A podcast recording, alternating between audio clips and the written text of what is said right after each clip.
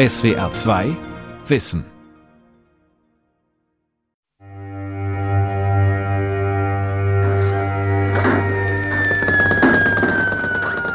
April 1915. Seit über einem halben Jahr herrscht Krieg in Europa. Wenn man sich das vorstellt, dass quasi eine, eine Gruppe von Frauen, die aber durchaus aus wirklich verschiedenen Ländern kamen, zusammenkamen, um aufzustehen und zu sagen, nein, man muss keine Freund-Feind-Bilder äh, befolgen und wir müssen Alternativen finden, um miteinander zu leben. Also von da denke ich, ist es ungeheuerlich wichtig, sich diese Frauen auch als Vorbild zu nehmen oder sich an deren Handlungen zu orientieren, aufzustehen und einfach zu sagen, und äh, wir können auch miteinander und nicht gegeneinander leben. Susanne Hertrampf, Historikerin und aktives Mitglied der IFFF, der Internationalen Frauenliga für Frieden und Freiheit. Die IFFF setzt sich international für Frauenrechte und Frieden ein. Sie wurde 1915 in Den Haag gegründet. Der Internationale Frauenfriedenskongress 1915. Eine Sendung von Imogen Ria Herrat. Damals sind wirtschaftliche und persönliche Verbindungen ins feindliche Ausland weitgehend gekappt. Deutsche und Franzosen, Österreicher und Engländer stehen einander als Feinde gegenüber. Deutsche U-Boote haben gerade den amerikanischen Passagierdampfer Lusitania versenkt. 1200 Tote. An der Westfront ist das erste Giftgas zum Einsatz gekommen. Und in Den Haag findet ein internationaler Kongress statt, in dem es ausgerechnet um Frieden und Völkerverständigung gehen soll. Das ist ungewöhnlich. Noch ungewöhnlicher, der Kongress ist ausschließlich von und für Frauen einberufen worden. Bereits in den Jahren 1899 und 1907 hatten in Den Haag zwei Friedenskonferenzen getagt, die viel Aufsehen erregt hatten. Dort bemühte man sich, periodisch auftretende internationale Spannungen und vor allem die ausufernde Rüstung gemeinsam unter Kontrolle zu bringen. Dominik Gebhardt, Professor für Geschichte an der Universität Bonn. Die Anfänge der Aufrüstung werden beobachtet von den Regierungen, sagen, hier treibt sozusagen äh, die Entwicklung sehr gefährlich äh, hin äh, auf Waffensysteme, die dann irgendwann auch im Krieg genutzt werden müssen. Und da hat der, der Zar ähm, im Jahr 1899 die Initiative ergriffen, ähm, nach Den Haag zu einer Friedenskonferenz eingeladen. Und das geht parallel dazu, Regeln zu finden, wenn man denn im Krieg ist, den Krieg sozusagen zu humanisieren. An diesen beiden Konferenzen nahmen gekrönte Häupter, Politiker und Diplomaten teil, durchweg männlichen Geschlechts. Frauen wurden ganz wörtlich an den Rand gedrängt, wie die Historikerin Kerstin Wolf vom Archiv der deutschen Frauenbewegung erzählt. Bertha von Suttner musste 1899 auf der Tribüne Platz nehmen und sie hatte kein Rederecht. Also sie selber ist eigentlich die ja die Protagonistin, die irgendwie diese Friedensidee mit ihrer Publikation Die Waffen nieder ins Rollen bringt, aber sie selber darf tatsächlich als Person, als Frau nicht, also sie darf zwar teilnehmen, aber sie hat kein Rederecht. Sie sitzt auf der Tribüne. Dass Männer Politik machen und Frauen zuhören, ist im 19. und frühen 20. Jahrhundert ganz normal. Umso überraschender und bemerkenswerter die Tatsache, dass mitten im Krieg über tausend Frauen eine internationale Konferenz abhalten, auf der sie über Politik, Völkerrecht und Frieden diskutieren. Der Frauenkongress tagt vom 28. April bis zum 1. Mai 1915 in den neutralen Niederlanden. Über 1200 Frauen aus zwölf Ländern reisen an. Dabei kommen die Teilnehmerinnen nicht nur aus neutralen, sondern auch aus den kriegsführenden Nationen. Der Kongressbericht zählte auf Frauen aus folgenden Ländern waren anwesend Belgien 5, Kanada 2, Dänemark 6, Deutschland 28, Großbritannien und Irland 3, etwa 180 verhindert zu kommen, Holland über 1000, Italien eine, Norwegen 12, Österreich 6, Schweden 16, Ungarn 10, Vereinigte Staaten von Nordamerika 47. Das Organisieren einer solchen Großveranstaltung mitten im Krieg ist allein schon eine logistische Leistung. Noch schwieriger aber war es damals, über Grenzen und ganz wörtlich Fronten hinweg alte Freundschaften zu bewahren, erklärt Dominik Geppert.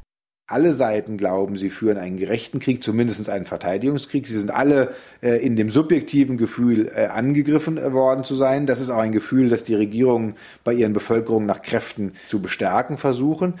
Das heißt, im Deutschen Reich hat man das Gefühl, äh, man führt einen Verteidigungskrieg gegen äh, das autokratische Zarenreich. In Frankreich hat man das Gefühl, man verteidigt sich gegen einen Angriff der Deutschen. Das heißt, es wird schwieriger, sich gegen den Krieg zu stellen, ähm, nachdem er nun einmal ausgebrochen ist. Es gibt weiterhin Pazifisten und auch liberale äh, Kreise, die weiterhin opponieren. Aber diese Gruppen werden äh, dann doch äh, marginalisiert. Die deutsche Sozialdemokratie stimmt in ihrer Mehrheit für die Kriegskredite. Das sind alles Beispiele dafür, dass jetzt, als der Krieg da ist, sich die Situation grundlegend ändert. So wie die Sozialdemokraten waren auch die meisten Frauenrechtlerinnen auf die vaterländische Linie umgeschwenkt. Kerstin Wolf. Als der Erste Weltkrieg ausgebrochen wurde, muss man ja sagen, hat die deutsche Frauenbewegung sofort den Nationalen Frauendienst gegründet. Das ist eine Hilfsorganisation gewesen, die alle Frauenkräfte bündeln sollte, um eben zu helfen, den Krieg zu gewinnen.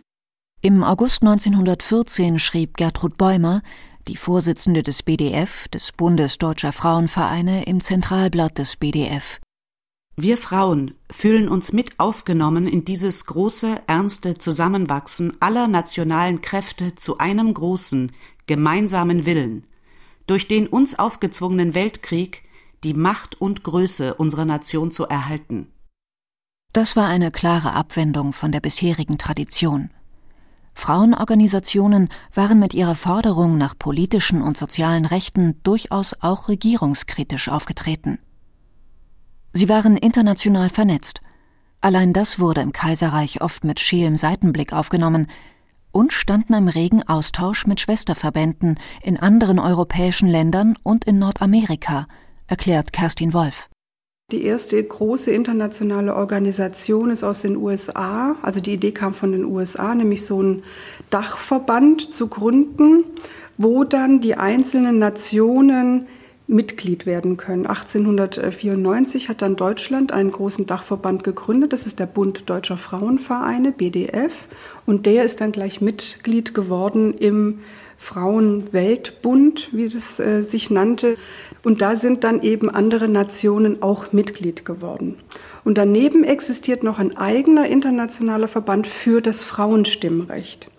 Weil die Frauen waren sich auch nicht immer alle unbedingt einig ob das Frauenstimmrecht jetzt gleich gefordert werden sollte oder ob man damit noch ein bisschen wartet und wenn ja, in welcher Form, weil Sie dürfen ja nicht vergessen, auch in Deutschland war es ja so, dass es ja noch immer das Dreiklassenwahlrecht gab. Und die Frage war durchaus, fordern wir auch das Dreiklassenwahlrecht für Frauen oder fordern wir zum Beispiel gleich das geheime, gleiche Wahlrecht für Männer und für Frauen? Mit dem Ruf nach einem allgemeinen Stimmrecht für alle Männer und alle Frauen und mit ihrer internationalen Ausrichtung waren vor allem die radikalen Frauenrechtlerinnen vielen Zeitgenossen ein Dorn im Auge. 1913 verfasste der deutschnationale Aktivist Werner Heinemann eine Schrift mit dem bemerkenswerten Titel Die radikale Frauenbewegung als nationale Gefahr. Darin warnte er Frauenbewegung, Friedensbewegung, Sozialdemokratie und Judentum. Diese vier sind innig miteinander verwandt und arbeiten im antinationalen Sinne. Wehe unserer Wehrmachtstellung, wenn diese vier zur unumschränkten Herrschaft geraten sollten. Die Deutsche Friedensgesellschaft hatte im Jahr 1912, zwei Jahrzehnte nach ihrer Gründung, 10.000 Mitglieder. Zum Vergleich, die Mitgliedschaft sowohl des Deutschen Wehrmachtsvereins als auch des Flottenvereins belief sich jeweils auf 36.000. Trotzdem warnten konservative und nationalistische Autoren wie Heinemann immer wieder händeringend vor dem zersetzenden Einfluss der Pazifisten, erklärt die Historikerin Laurie Cohn von der Universität Innsbruck. This idea of a different type of society was a terrible threat to any society. Es wurde als sehr bedrohlich angesehen, dass die Friedensbewegung eine Veränderung der Gesellschaft wollte. Da ging es um die Wirtschaft, um soziale Gerechtigkeit, um Demokratie, um Menschenrechte. Die Friedensbewegung wollte Veränderung. Und das war revolutionär.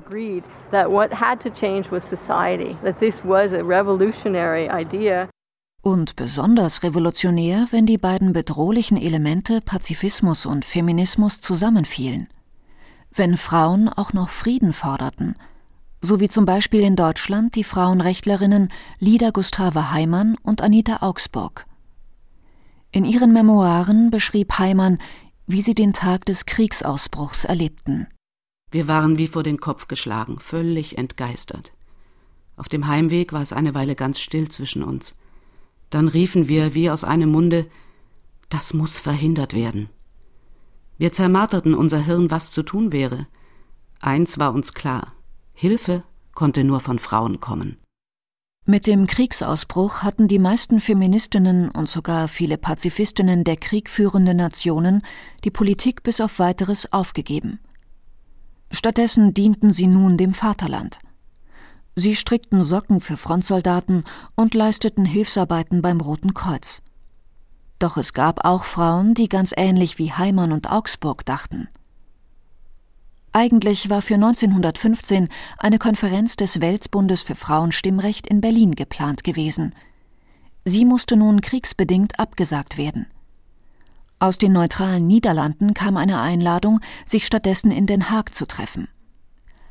Aletta Jacobs, die Vorsitzende des Niederländischen Nationalverbandes für Frauenstimmrecht, schrieb in einem Rundbrief In diesen schrecklichen Zeiten, da zwischen den verschiedenen Nationen so viel Hass gesät wird, müssen die Frauen zeigen, dass wenigstens wir unsere Solidarität erhalten haben und dass wir fähig sind, gegenseitige Freundschaft aufrecht zu erhalten.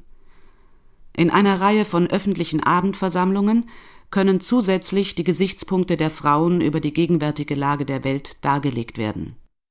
16 Jahre nachdem die große Pazifistin Bertha von Suttner auf die Tribüne der ersten Hager Friedenskonferenz verbannt worden war, schickten sich nun Frauen an, der Welt ihre Meinung zu den männlichsten aller Domänen kundzutun Krieg und Politik. Die Presse reagierte mit Erstaunen, oft auch mit Geringschätzung.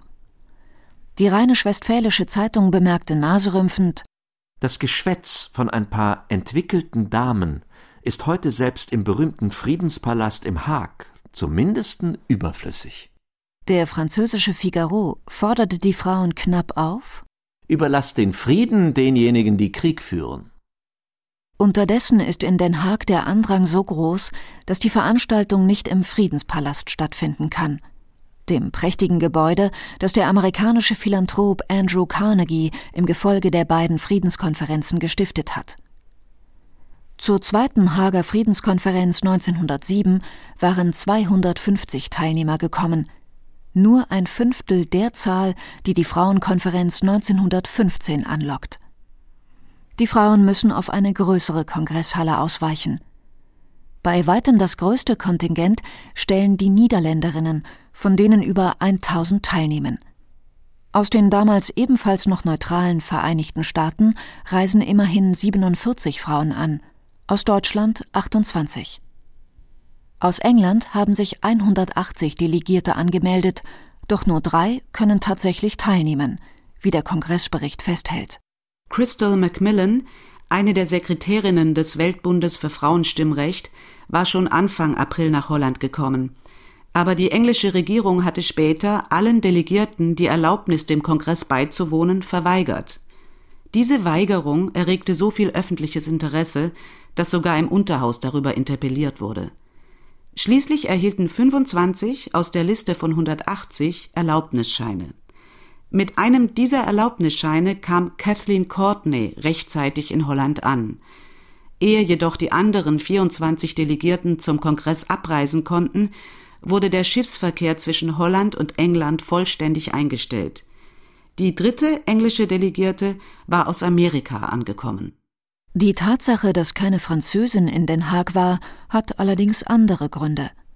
Aus dem besetzten Frankreich verlautet, dass man momentan über Frieden und Internationalismus nicht nachdenken könne.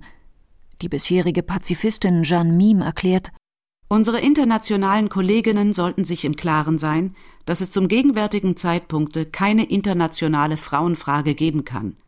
Es gibt nur eine einzige immense internationale Frage. Diese immense Frage ist der Krieg, den die Frauen in Frankreich und Belgien im eigenen Lande und zum Teil hautnah erleben. Sie befinden sich dadurch in einer ganz anderen Situation als die Teilnehmerinnen aus Deutschland, Österreich-Ungarn, England oder aus einem der neutralen Staaten. Die Organisatorinnen haben von vornherein die Kriegsschuldfrage bei der Konferenz ausgeklammert. Im Programm heißt es Diskussionen über die respektive Volksverantwortlichkeit bezüglich des gegenwärtigen Krieges und die Art seiner Führung sollen in den Bereich des Kongresses nicht einbezogen werden.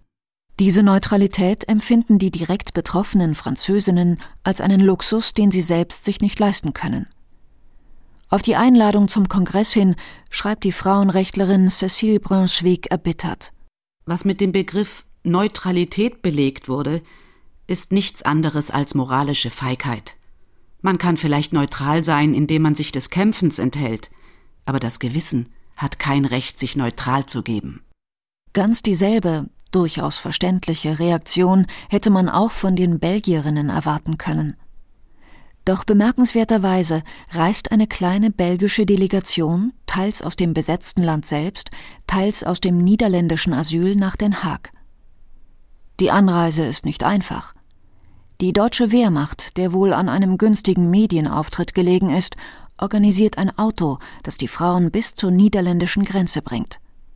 Von dort müssen sie eine gute Wegstrecke bis zum nächsten Bahnhof zu Fuß zurücklegen und fahren den Rest des Weges mit dem Zug nach Den Haag. Beim Kongress werden sie mit viel Beifall empfangen und bekommen einen Ehrenplatz auf dem Podium angewiesen. Die Niederländerin Aletta Jacobs, eine der Organisatorinnen, eröffnet den Kongress mit einer Ansprache.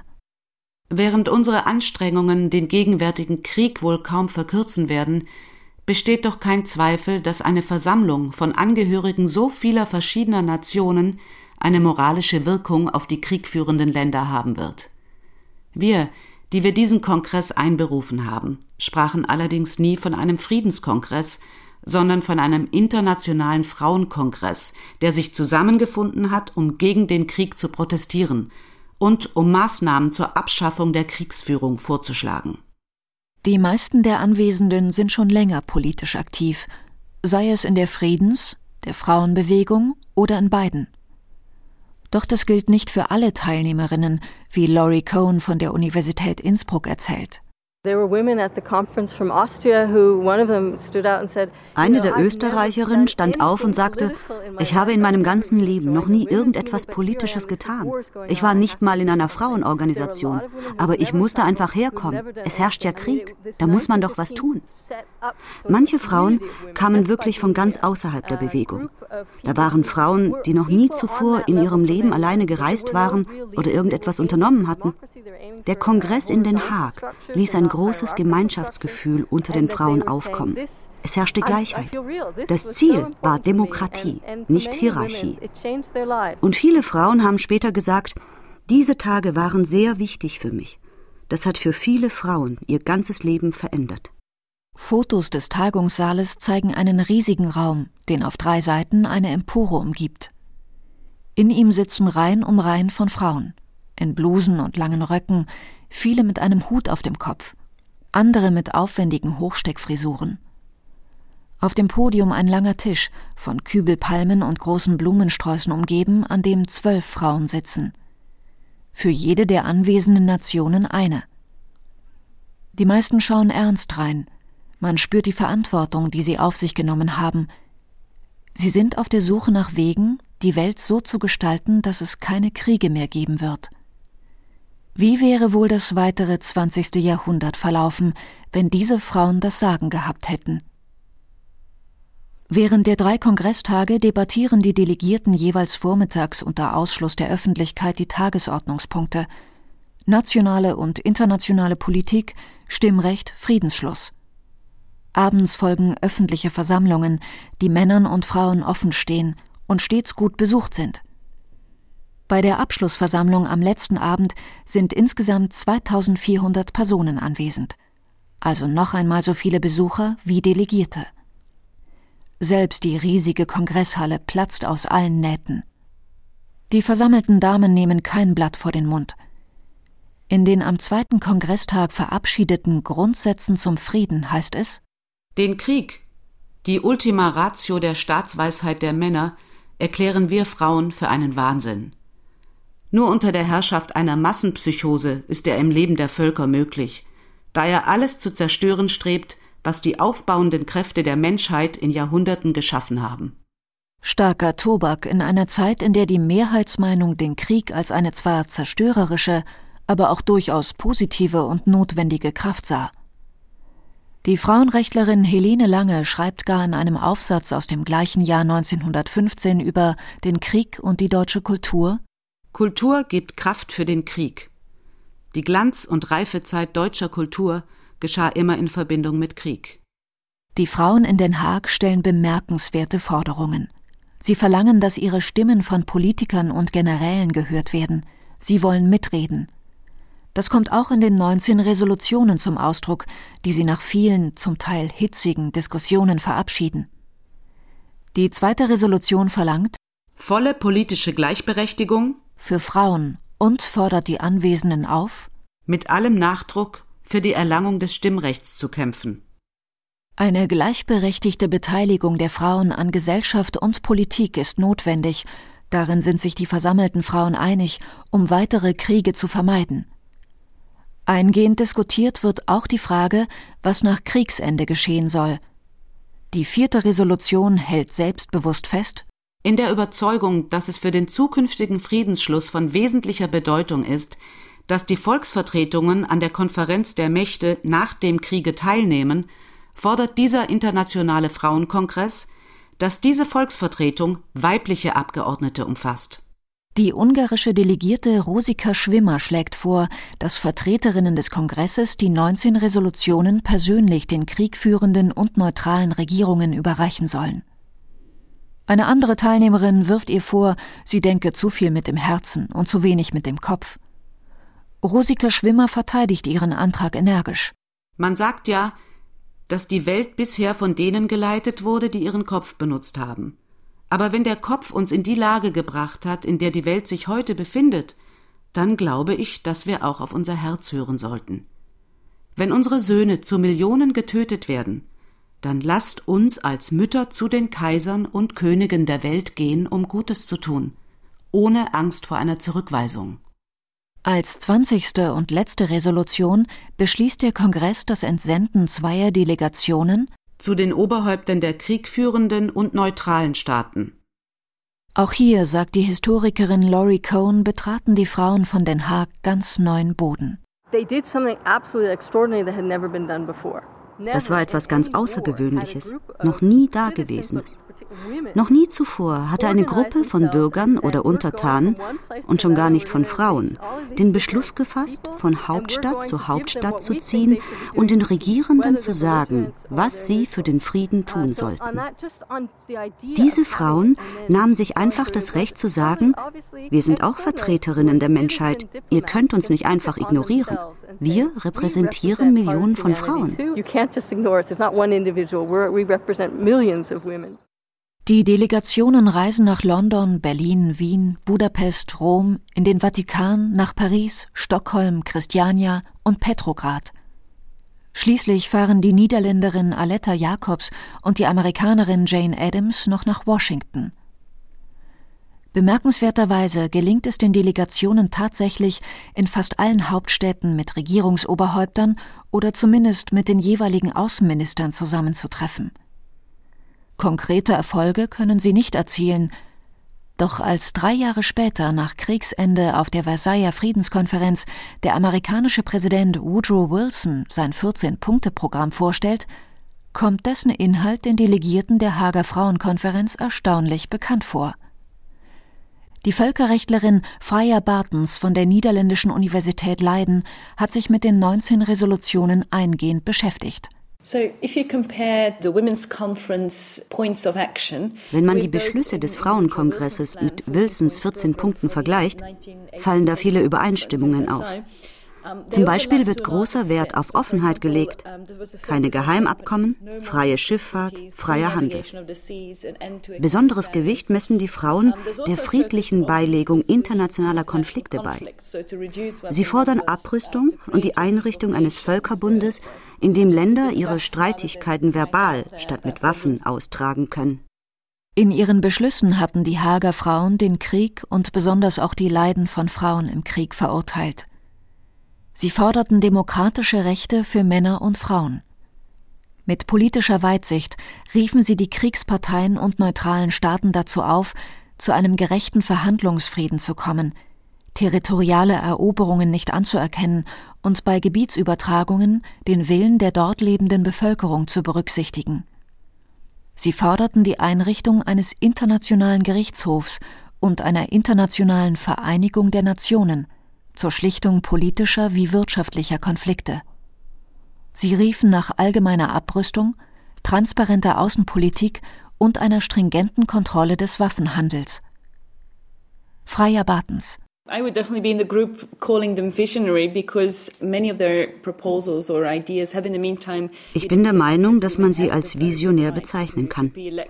Viele ihrer damaligen Forderungen sind später tatsächlich implementiert worden. Beispielsweise das aktive und passive Wahlrecht für Frauen. Ganz bemerkenswert ist diese Passage, die das Leiden der Frauen im Krieg verurteilt. Dahinter verbirgt sich eine Verurteilung der Vergewaltigung von Frauen im Krieg als gezielte Strategie. Mit Massenvergewaltigungen demoralisiert und demütigt man ja nicht nur die jeweiligen Frauen, sondern die gesamte Bevölkerung. Der Internationale Strafgerichtshof hat es inzwischen als ein Kriegsverbrechen anerkannt. Aber natürlich kommt es immer noch zu Vergewaltigungen. Ich halte diese Formulierung der Erkenntnis, dass Vergewaltigung nicht einfach eine Begleiterscheinung von Kriegen ist, sondern dass sie als gezielte und sehr verletzende Strategie eingesetzt wird, für sehr wichtig dass es da nicht um Lust geht, sondern um Macht. Es sollte noch mehr als 80 Jahre dauern, bis die internationale Gemeinschaft schließlich sexuelle Gewalt als Verbrechen gegen die Menschlichkeit und als Kriegsverbrechen einstufte. Die Hager Frauen waren ihrer Zeit weit voraus. Im Verlauf des 20. und 21. Jahrhunderts sind fast alle ihrer damaligen Beschlüsse umgesetzt worden. Die Welt verstehen. Jeden Tag. SWR2 Wissen. Manuskripte und weiterführende Informationen zu unserem Podcast und den einzelnen Folgen gibt es unter swr2wissen.de.